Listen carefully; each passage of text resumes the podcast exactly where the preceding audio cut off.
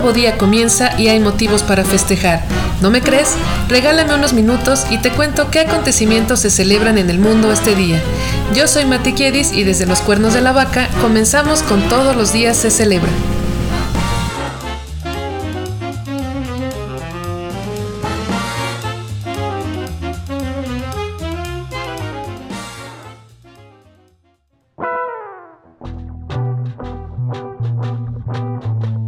Esta es la semana 15 de 2022. En este episodio hablamos de los festejos y efemérides del 17 de abril. Buen día, buena vida. Hoy domingo 17 celebramos el Día Mundial de la Hemofilia, el Día Mundial de la Lucha Campesina, el Día de los Padrinos, el Día de Apreciación de los Murciélagos, el Día de Bla Bla o Día de hacer todo lo que dijiste que ibas a hacer y el Día del Ford Mustang. ¿Qué te parece si comenzamos?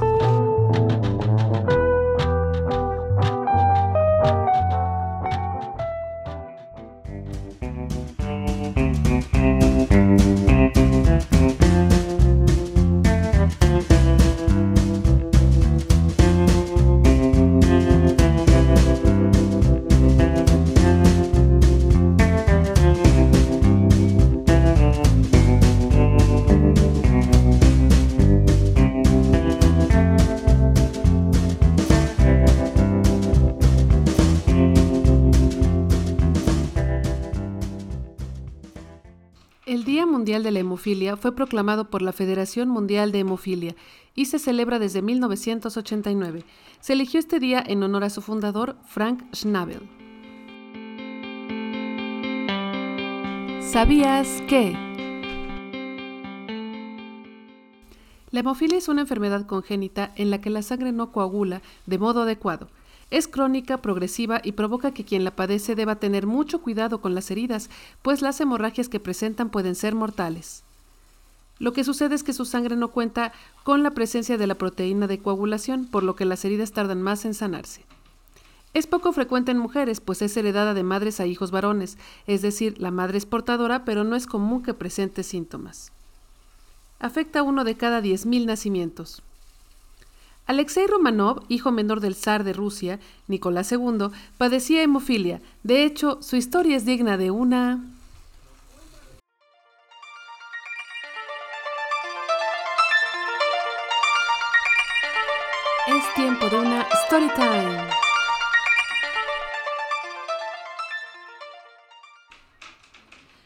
que juegan Just Dance, una de las canciones más difíciles de bailar es Rasputin del grupo alemán Bonnie M que va ra, Rasputin. Bueno, narra la historia de este personaje ruso que nació en 1869 y a pesar de no ser muy letrado que digamos, ya que no llegó a ser sacerdote, porque nomás no se le pegaba nada de lo que estudiaba y desesperaba a los maestros, llegó a ser parte de la legendaria vida de los Romanov, imperio que llevaba 300 años controlando a Rusia. ¡Wow! Esto sucedió en 1907 cuando la zarina Alejandra notó que mientras rezaba a su lado, la hemorragia de su hijo se detenía.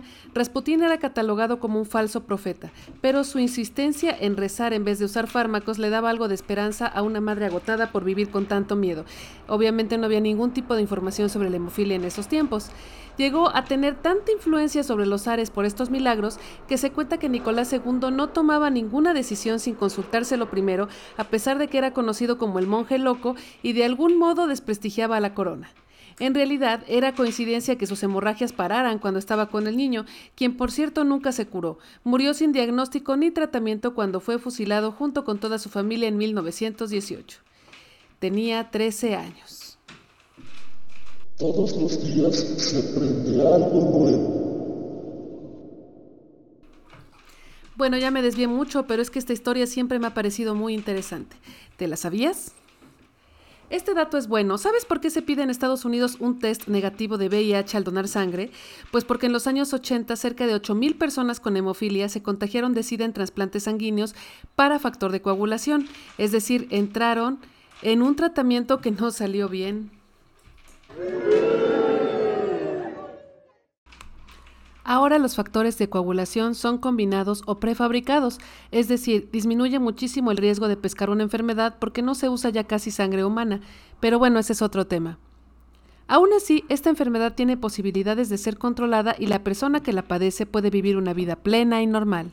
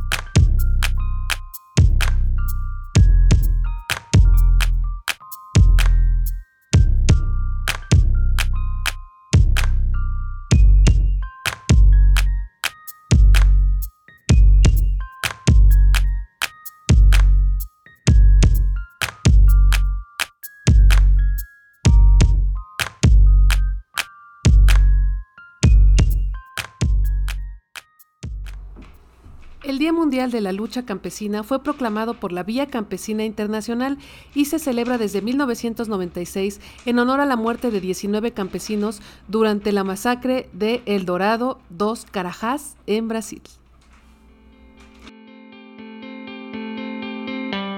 ¿Sabías que? A pesar de darnos de comer en todo el mundo y tres veces al día, el sector campesino sigue sufriendo de pobreza, falta de acceso a la educación, falta de servicios básicos y expropiación de sus propias tierras. El 17 de abril de 1996, en El Dorado dos Carajás, Brasil, dos tropas de la policía militar atacaron con rifles y ametralladoras a 1.500 familias rurales que marchaban protestando por la expropiación de tierras. El resultado fueron 19 muertos y 69 heridos. La población rural actual en el mundo es del 45% según el Banco Mundial. Y aunque producen el 80% del alimento de todos, son la población más propensa a pasar hambre. ¡Qué injusto! Para ayudar a nuestros campesinos, procura comprar en puestecitos o mercados locales, donde es más probable que el agricultor no haya pasado por tantos intermediarios y gane un poco más por sus productos.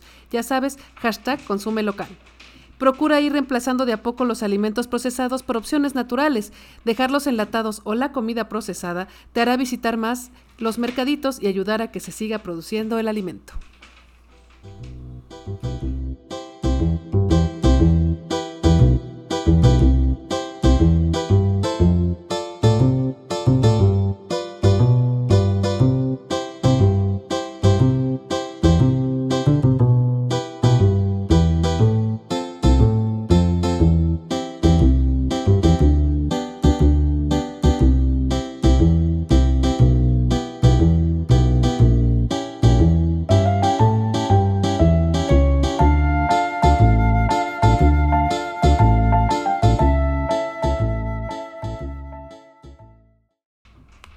Hoy también celebramos a los padrinos y madrinas, que cada tercer domingo de abril tienen asegurado el beso y apapacho de sus ahijados.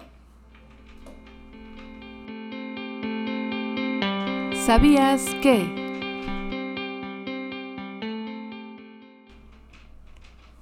Los padrinos ayudan a crear en el ahijado y su familia bases y lazos educativos, sociales y religiosos que consoliden las generaciones futuras. La religión católica comenzó la tradición del apadrinamiento desde el año 813. So many years ago. El padrino otorga valores, educación, protección, amor y amistad a su ahijado durante toda su vida. Es aquella figura de apoyo que tiene luego de sus padres.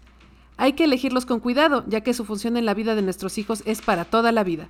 Aunque claro, es un papel meramente religioso, en caso de muerte de los padres, legalmente el padrino no será el tutor. Ese asunto deberá verse con un departamento jurídico aparte, o sea que todo es simbólico, pero aún así es muy importante.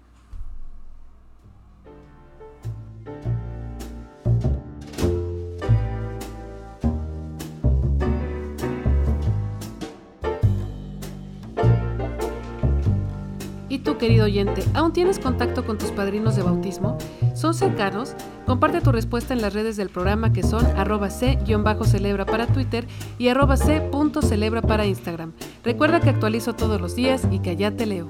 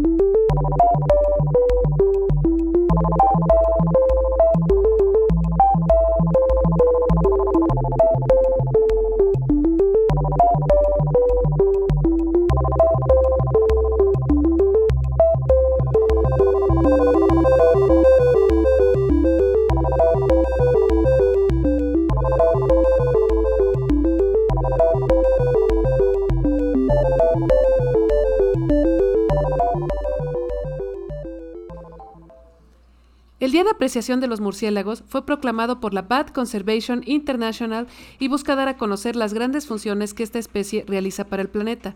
Esta organización se formó en 1982 por científicos conscientes de la vulnerabilidad de estos animalitos que además son toda una ternura.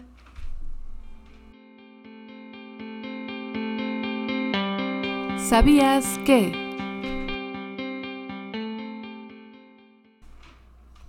Existen unas 1250 especies de murciélagos de las que el hombre tiene conocimiento. ¡Wow! Y andan volando por todo el mundo.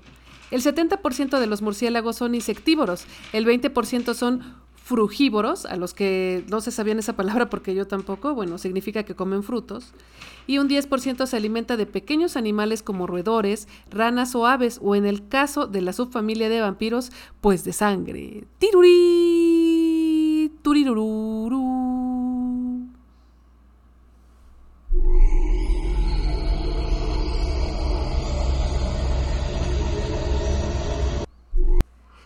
Animales nocturnos y aunque su vista es mala, se orientan por un sistema de ultrasonidos de alta frecuencia que nosotros no podemos percibir.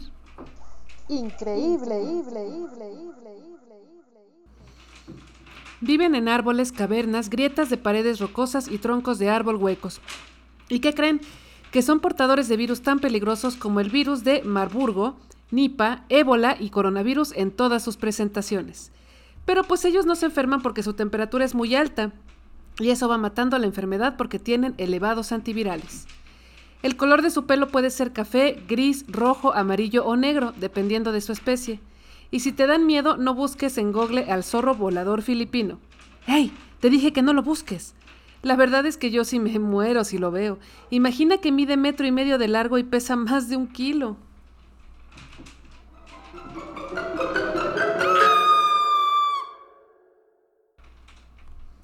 Sí, definitivamente me hago pipí en los pantalones.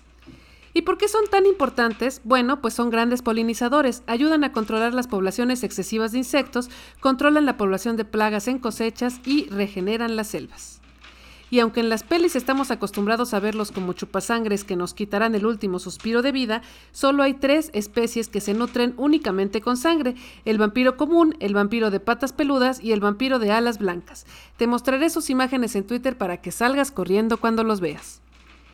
Ya que solo tienen una cría al año, su extinción es posible. Y bueno, pueden vivir más de 30 años. No les tengan miedo, tal vez se pueden ver un poco diferentes del resto de los animalitos de la creación que estamos acostumbrados a ver, pero sin duda también son hermosos y no te van a hacer nada. Así que, hashtag, no seas maricón.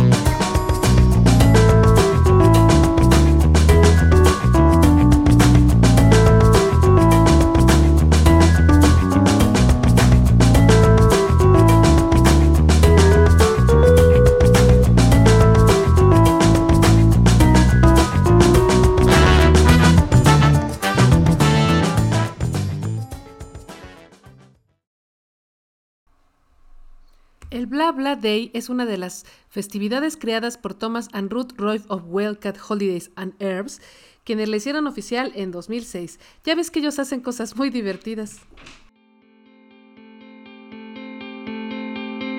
¿Sabías que?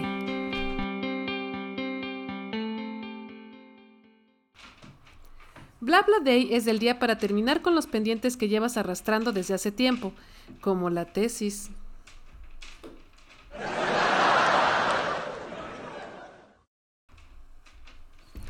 Es un día para callar las voces de quienes molestan siempre y siempre y duro y dale y duro y dale con lo mismo. Como ¿para cuándo la boda? ¿Y cuándo te sales de casa de tus papás? ¿Y cuándo consigues un trabajo de verdad? Aunque bueno, esta última fue un poco cruel. Ya sabes, son los comentarios que te topas cuando estudias filosofía y letras. Haz una lista con todos esos propósitos que año con año te haces y dejas a medias y da ese primer paso para cumplirlos y salir ya de la línea de procrastinación. Ay, qué bien lo pronuncié. Te cuento que los cinco propósitos más difíciles de cumplir para que te des una idea de hacia dónde puede ir tu lista son cajita registradora, bajar de peso, dejar de fumar, comer saludable, pagar deudas y viajar.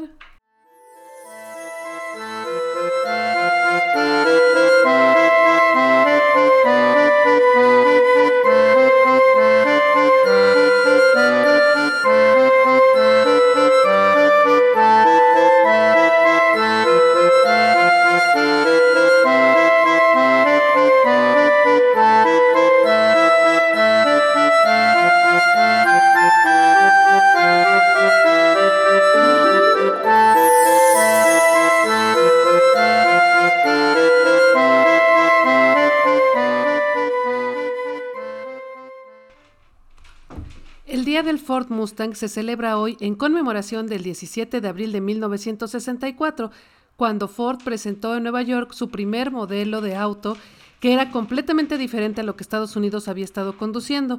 Y luego todo lo demás, pues ya fue historia. ¿Sabías que?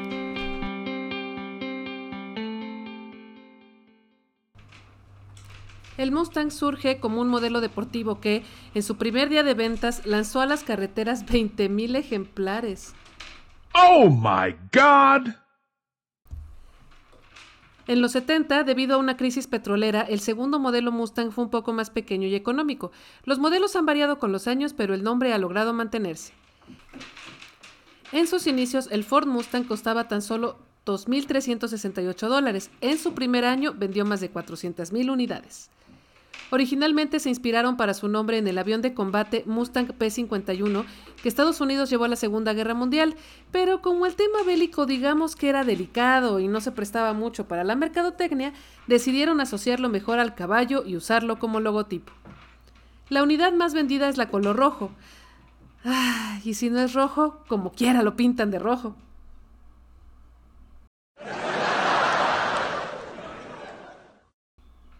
Ya saben, siempre hay que estar a la moda.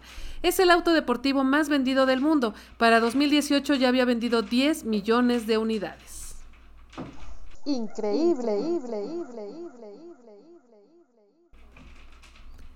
Tal vez lo hayas reconocido en alguna de las 3.000 películas en las que ha aparecido como protagonista o secundario.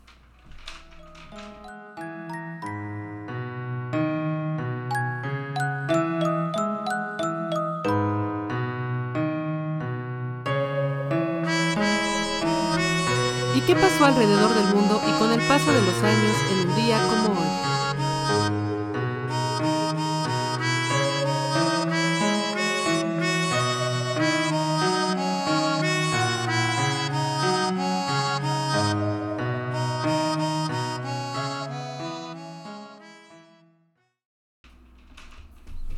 Feliz cumpleaños a Bangladesh. Se constituyó como República Popular un día como hoy, pero de 1971. ¿Te acuerdas de Game of Thrones? Un día como hoy, pero de 2011, se emitió el primer capítulo Winter is Coming, la frase que se la pasarían diciendo durante toda la serie. Tuvo 2.2 millones de espectadores como audiencia.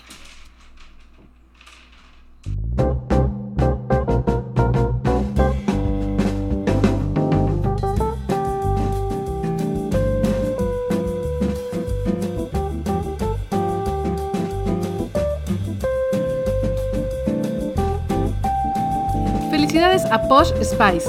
Sí, Victoria Beckham, la ex Spice Girl, hoy sopla 48 velitas en su pastel.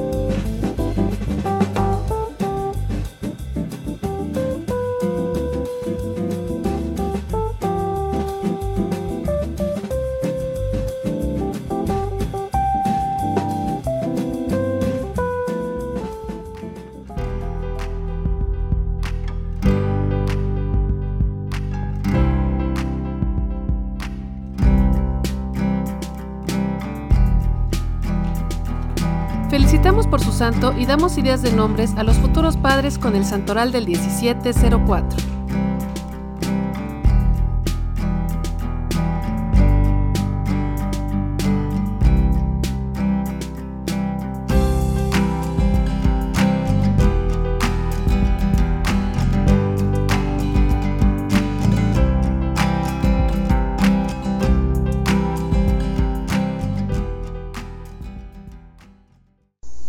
Acacio, Donan, Inocencio, Simón, Ustasades, Lotería.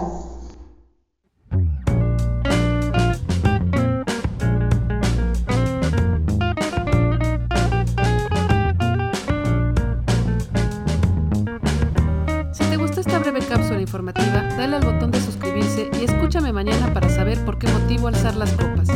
Buen día, buena vida. Ande por ahí haciendo el bien que nada le cuesta y recuerde que la curiosidad mató al gato. Adiós.